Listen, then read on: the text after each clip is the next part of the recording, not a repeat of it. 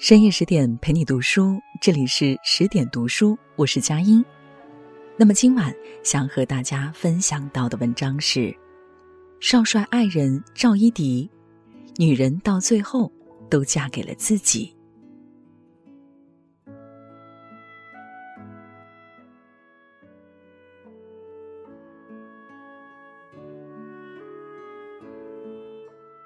有人说，塑造一个人的。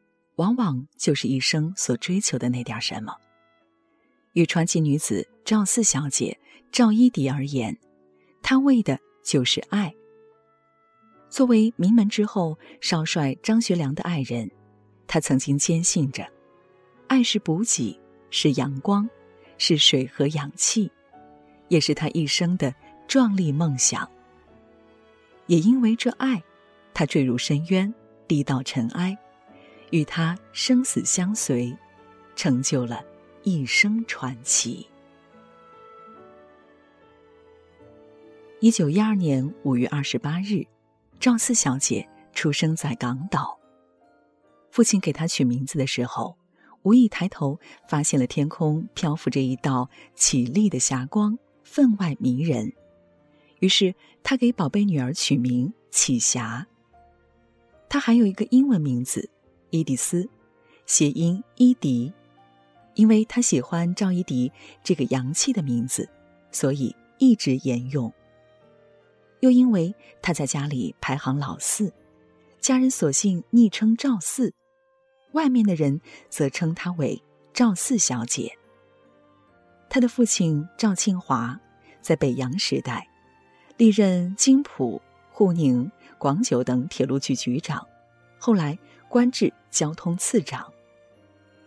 在香港度过童年后，赵四随父亲来到天津，先后在天津浙江小学和中西女子中学读书。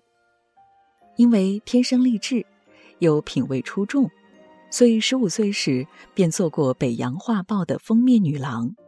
她是那个年代标准的白富美。一九二七年，十六岁的年纪。正是情窦初开，骄傲的赵四小姐却从来没有为谁心动。直到一次蔡公馆舞会，她第一次感受到什么是心动。那天，出入蔡公馆舞会的人都是社会名流，所以那里的贵妇和千金们都珠光宝气、浓妆艳抹。而第一次去舞会的赵四，装扮清俗淡雅，似春日之子。悄然绽放在世人面前。舞会上的公子达贵都被他那份独特的清纯气质吸引，陆续不断邀他共舞，却都被他拒绝了。第一次来到正式的社交场合，他还真是不大习惯，只是静静地坐在一处，正喝着茶水。忽然，场内一阵骚动，有人喊道：“少帅来了！”舞池里的人们都停止了舞步，翘首以待。只见一位英俊潇洒的军官，被一群副官和侍卫的簇拥下进入舞池，名媛太太们蜂拥而至，邀他共舞。这位少帅就是东北军阀张作霖大帅的儿子张学良。对他早有耳闻的赵四，发现这位少帅比他想象的更出众。张学良也一眼就发现了赵四，对视的刹那，张学良没有丝毫犹豫，便阔步走到他面前，邀他共舞。这一次，他伸出了手，没有拒绝。一见钟情，你信吗？那一晚，赵四和张学良都相信了。迷人的音乐，迷人的舞姿，迷人的眼神，英雄美人。莲枝盛开，那一舞，他和她都不能自拔。以后，但凡上流社会的舞会，只要有张学良出席，就可以看见赵四的身影。尽管两人越爱越浓，赵四的处境却越来越难堪，因为张学良早已经有了夫人于凤至。当赵四的父母听到了女儿的一些风言风语，看着每天都因为跳舞回家很晚的女儿，他们不得不限制了女儿的行动，不许她再去舞会，更不许她与张学良见面。赵家在天津也是名门世家，他的父亲为人正直，为官清廉，在社会上的口碑极好，所以他们家里是不允许发生这样的事情。而此时，张学良的父亲突然遇害，张学良离开了天津，返回奉天去处理家事国事。后来，待局势稳定后，张学良接替了父亲总司令的职位，他才得知赵四已经被父亲禁足在家中。后来，在赵四哥哥的帮助之下，他去奉天见张学良，被安置在优雅的北陵别墅。几个月的别离和相思，让两个人的感情明显更近了一步。那些日子，张学良只要有时间就去看他，两个人每天都如胶似漆，如影随形。可是来到奉天不久，赵四就在报纸上看到了一条关于父亲的声明，称四女不孝，与人私奔关外，有辱门庭。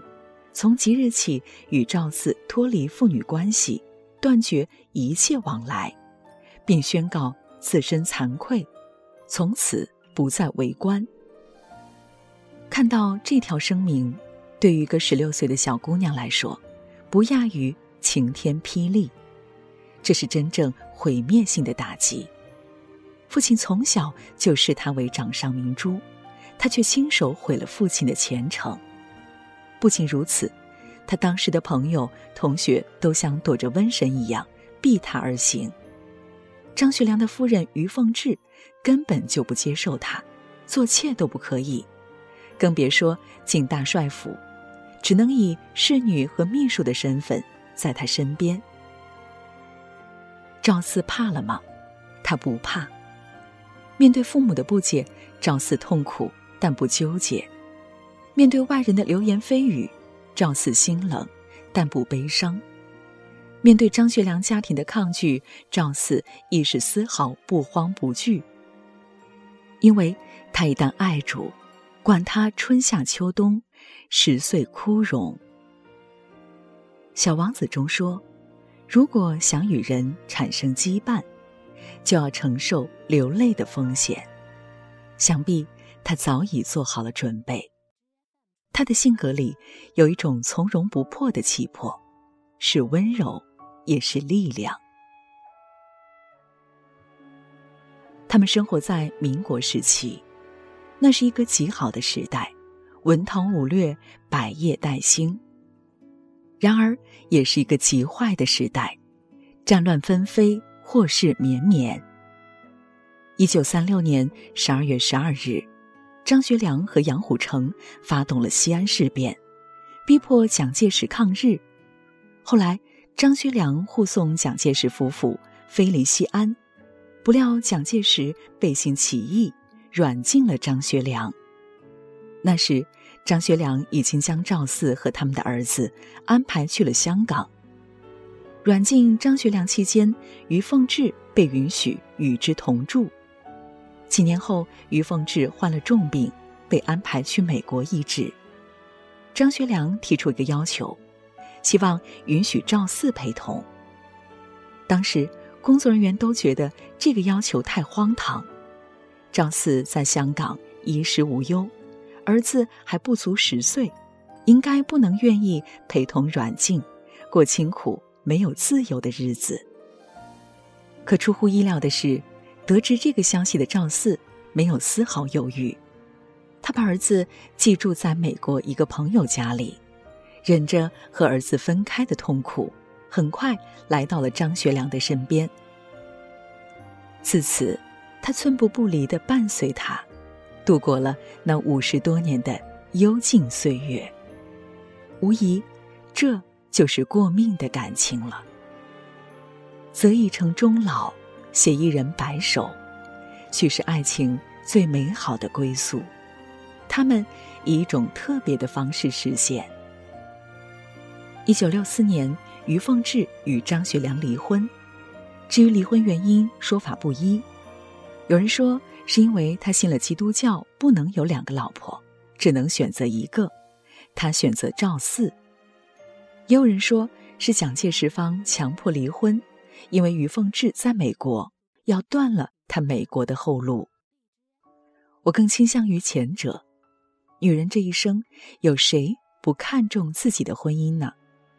委屈了她这么久，是时候给她一个光明正大的、名正言顺的张学良夫人。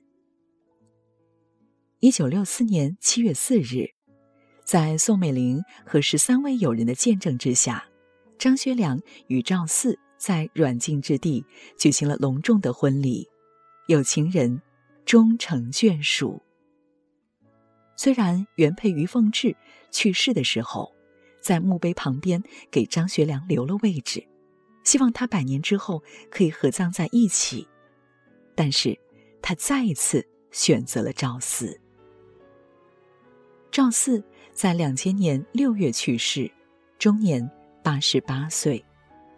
次年，张学良也随着他而去，在去世后，两个人进行了合葬，永远。相依。我们回看赵四的一生，他只做一件事情，就是爱。虽然过程充满痛苦、绝望和禁忌，他却始终以一种倔强的姿势来守护他的爱情。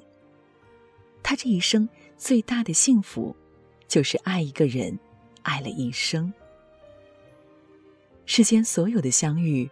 都是久别重逢，能在茫茫人海遇到彼此，已经很不容易。他们还能冲破世俗禁锢，在最好的年纪相爱，最坏的境遇相持，成就了这份感情。他这一生纵然坎坷，依旧活得萧眼刚烈，浓淡相宜。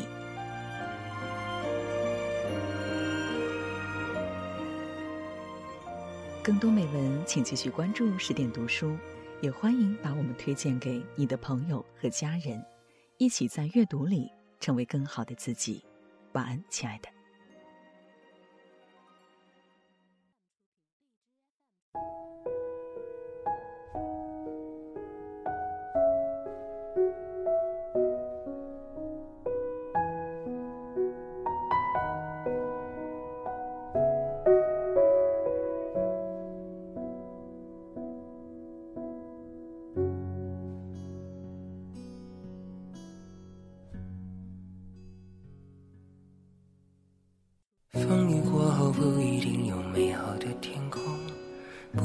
天晴就会有彩虹，所以你一脸无辜，不代表你懵懂。不是所有感情都会有始有终，孤独尽头不一定惶恐，可生命总免不了最初的一阵痛。但愿你的眼睛只看得到笑容，但愿你流下每滴泪都让人感动，但愿你以后每一个梦不会成空。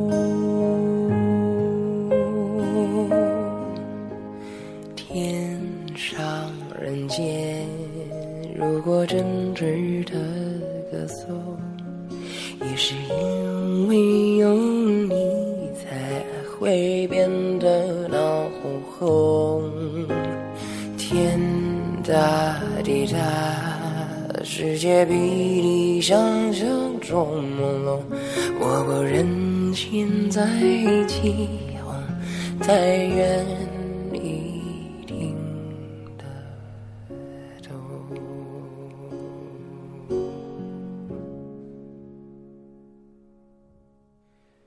但愿你回头